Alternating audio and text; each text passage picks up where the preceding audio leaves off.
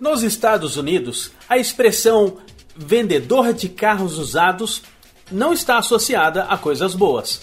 O motivo você pode imaginar. No passado, picaretas faziam de tudo para ganhar o máximo possível em um carro cheio de problemas.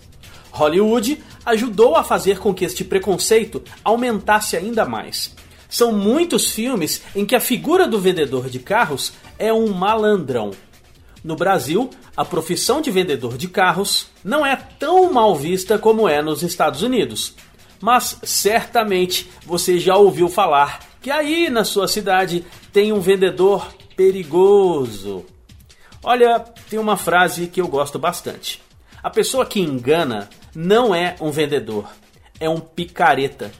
Outro dia eu fiz um anúncio em um grupo no Facebook de um carro que eu estava vendendo. Rapidamente, um revendedor respondeu colocando vários defeitos. Sem ver o carro, ele disse publicamente que não valia metade do preço que eu pedi e que ninguém estava comprando o tipo de carro que eu estava vendendo.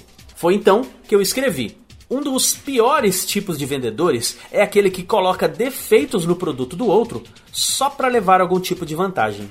Daí ele perguntou qual era o meu último preço.